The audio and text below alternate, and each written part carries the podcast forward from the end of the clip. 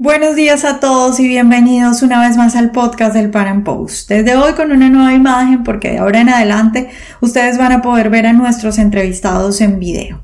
Y empezamos esta nueva etapa del podcast del Pan Post con una noticia muy importante y con un tema muy interesante, porque tres terroristas de Al Qaeda han sido capturados en Estados Unidos con una particularidad. Los tres terroristas tienen pasaporte colombiano y según afirman diferentes medios, habrían llegado a Colombia a adquirir esa documentación a través de Venezuela.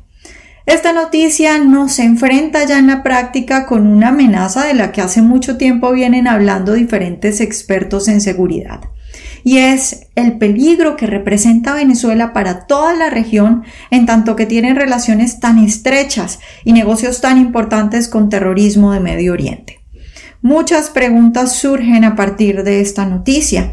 Por ejemplo, en Colombia, tal y como sucede en Venezuela, ya funciona una red delincuencial para dar pasaportes a extranjeros, entre ellos a terroristas de Medio Oriente, o esto es un hecho aislado qué posición va a tomar Estados Unidos de ahora en adelante, cómo cambia el discurso de Estados Unidos cuando Venezuela está demostrando que no solo es un peligro en tanto que hay un régimen socialista, sino sobre todo por sus relaciones con el terrorismo de Medio Oriente, que es definitivamente uno de los temas más importantes en este momento para Estados Unidos.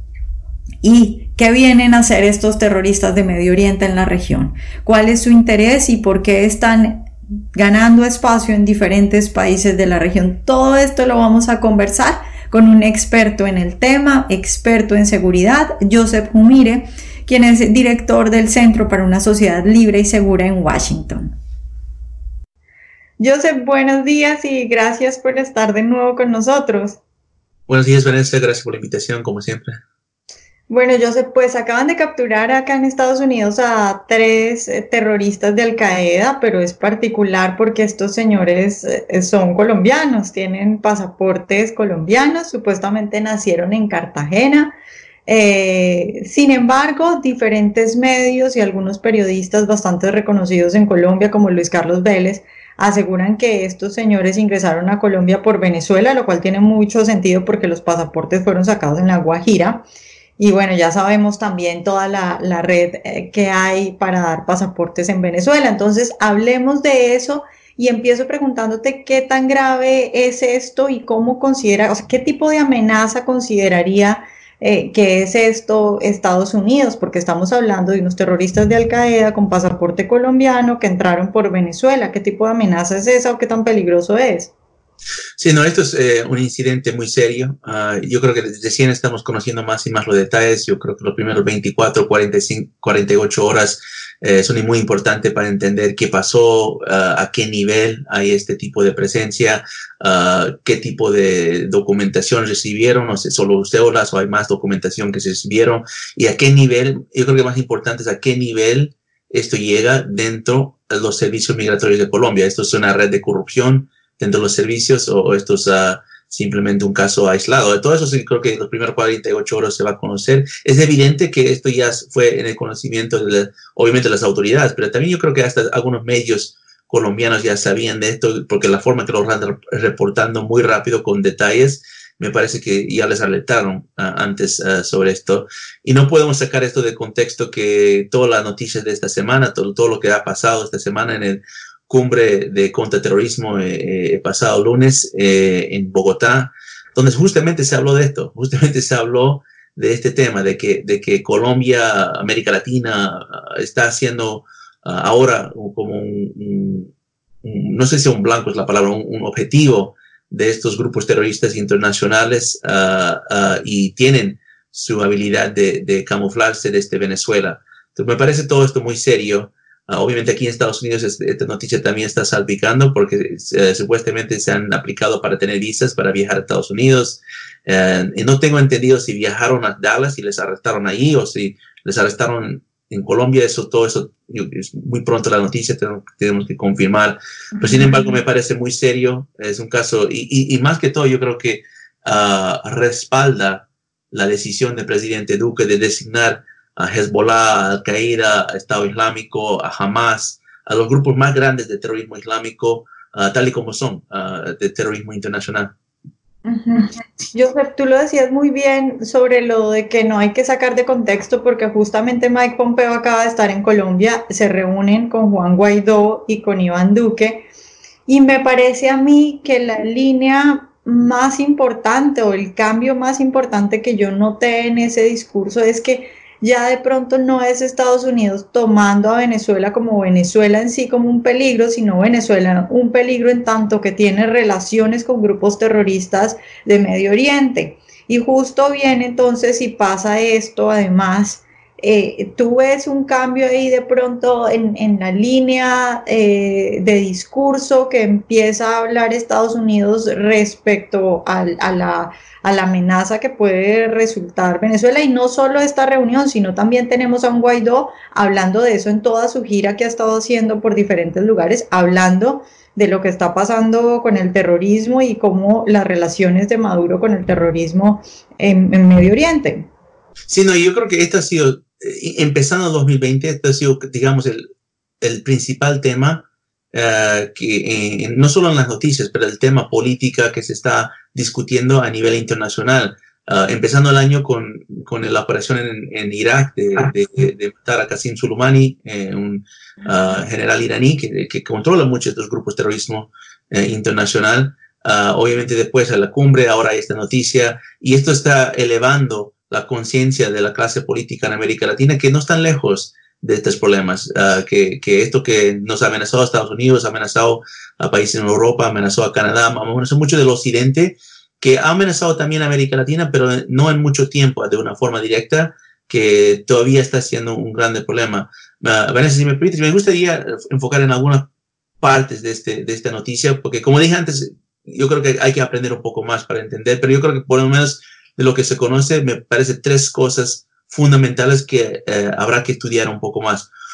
Uno es uh, la ruta que supuestamente se tomó. Esta ruta uh, de Venezuela a Colombia es uh, por la costa caribeña, por Maicao, que Maicao es un centro, es una ciudad conocida por las autoridades de contraterrorismo, donde hay alta presencia de Hezbollah. O sea, ellos han podido infiltrar las comunidades libanesas en esa ciudad y tienen uh, vínculos con varias asociaciones, uh, ONGs, uh, centros islámicos que han construido el propio en Maicao por, por mucho tiempo. Hay operadores desde Venezuela que se conoce, que eran ex diplomáticos del gobierno de Venezuela, que han operado esa ruta eh, y lo han utilizado en varias ocasiones. No, no a este nivel, no hemos visto a este nivel, pero sí hemos visto otras ocasiones donde han movido personas de, con descendencia de Medio Oriente por esta ruta. Eso, eso es primero, yo creo que esa ruta es muy importante eh, eh, ahora mirarlos, algo que está en la, en, la, en, la, en el conocimiento de las autoridades, pero ahora está en el conocimiento público. El segundo es uh, esta relación entre Al-Qaeda y Hezbollah. Porque yo sé que la primera confusión que va a venir en América Latina y en Colombia en particular es de, bueno, ahora estamos hablando de Al-Qaeda que es un grupo de eh, terrorismo islámico, un grupo radical sunita, es otro sector. Ayer estábamos hablando de Hezbollah y la designación que hizo el presidente Duque sobre Hezbollah, que es un grupo de terrorismo islámico de otro sector, chiita. Entonces, sunitas y chiitas tienen una diferencia en sus creencias y, obviamente en, en, en, en, su posicionamiento en el Medio Oriente. Sin embargo, y esto es algo que ya, yo creo que toca hablar ahora de esto, hay una cercanía entre Al-Qaeda y Hezbollah. Y respecto a la diferencia que tienen el nivel religioso, porque no solamente es la religión en, en, en sus ambiciones, es también el poder y, sus enemigos en común. Ya en, los 20 años han habido evidencias que han surgido de casos federales en Nueva York, del alineamiento de la casa Osama Bin Laden cuando uh, le mataron en 2011, de uh, otras uh, interrogaciones de, de, de, personas que fueron capturadas en Guantánamo, que ya demostraron la larga, estrecha relación entre Al-Qaeda, la fuerza Quds y Hezbollah. Entonces, eso es algo que ahora tenemos que hablar muy seriamente porque uh, yo sé que va a confundir mucha gente cuando hablamos de Al-Qaeda, de este caso actual, y ayer estamos hablando de Hezbollah. Joseph, ahí eh, una relación que están citando algunas personas, por ejemplo, Carlos Vecchio, el embajador de Guaidó en Estados Unidos, también el canciller Julio Borges, eh, insinuando, por decirlo de alguna forma, que estos personajes tendrían relación con Maduro. Bueno, eso ya es hilar muy fino y como tú dices, todavía no hay mucha información, pero sí quisiera que tú nos hables de esa relación y de todas las pruebas que hay eh, de la presencia de estos grupos terroristas en Venezuela y cómo obviamente afectan a toda la región porque no es problema solo de Venezuela, de hecho Venezuela es solo la entrada para ellos. Sí, mira, yo creo que lo, lo que ha sido la parte que se ha ido ah, más enfocándose y, comprobándose también del apoyo que el régimen de Venezuela ha dado a estos grupos es en el lado de servicios migratorios. Eso realmente es la evidencia dura, porque hay otras cosas que se sospecha, pero es difícil ah, comprobar. Y, hay que entender que estos grupos a este nivel, grupos como Al-Qaeda, grupos como Hezbollah, son súper clandestinos. O sea, tienen su propia inteligencia, tienen cobertura de varios países entonces, en el lado de servicio migratorio, en el lado de documentación, eso se ha ido comprobando. Ah, ahora, lo que, lo que creo que también confunde mucho, mucha gente es qué es un operador de Hezbollah o de Al-Qaeda. Porque hay niveles. Ah, hay lo que, el más, nivel más básico, el nivel más visible, a lo que se llama simpatizantes, gente que simpatiza con la causa, pero no, puede ser que no son un terrorista por sí o no tienen ese entrenamiento formación, pero simpatizan con la causa de yihad. Después hay facilitadores, gente que maneja el ámbito logístico, comunicaciones, financiamiento, transportación, y ellos es difícil, a veces no se sabe si decir que son miembros terroristas o simplemente están ayudando, portando servicios. Igual para mí es lo mismo, porque si están ayudando de una forma a un grupo terrorista, es parte de la operación de terrorismo.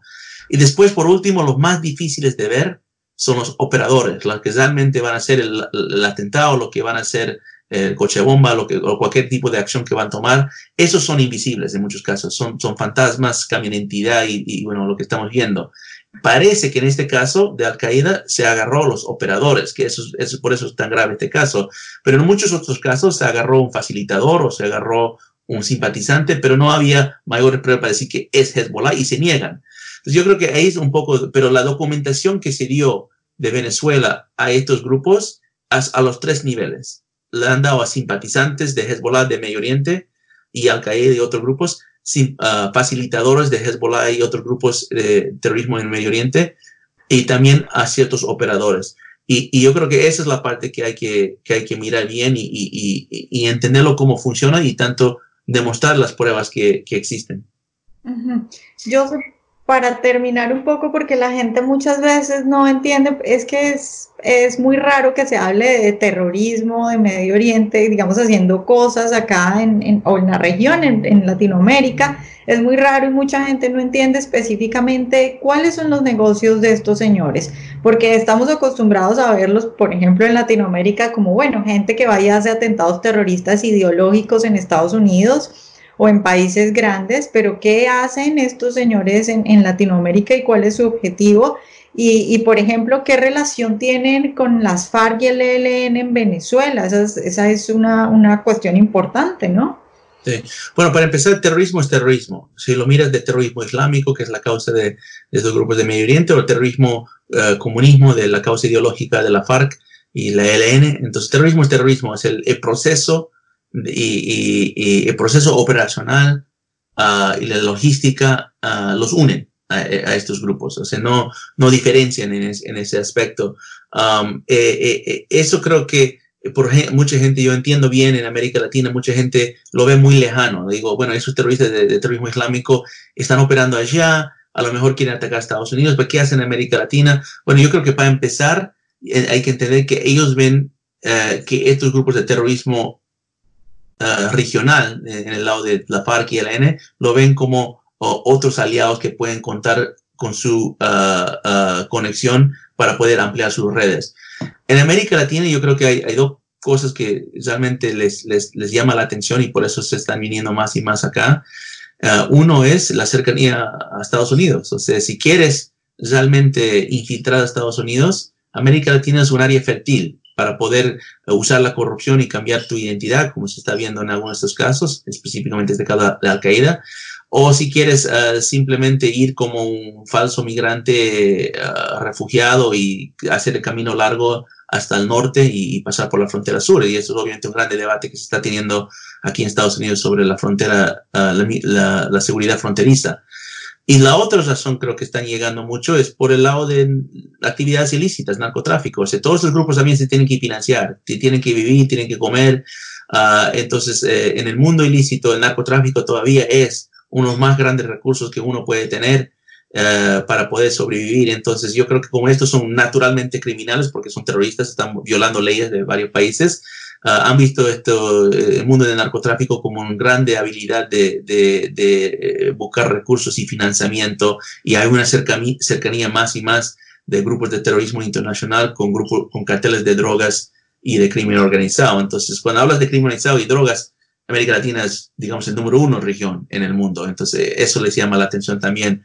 So, uh, pero el, último punto que me gustaría resaltar, Vanessa, es que esto no es nuevo. Esto ha estado aquí por mucho tiempo. Yo sé que tú y yo lo hemos hablado en varias ocasiones, pero uh, yo creo que lo que está cambiando es que la tensión que hay en el Medio Oriente se está calentando. O sea, empezamos el año con mucha gente preguntando si va a haber guerra entre Estados Unidos e Irán en el momento que Irán decide realmente llevar la pelea dura contra Estados Unidos, van a activar sus células a nivel internacional.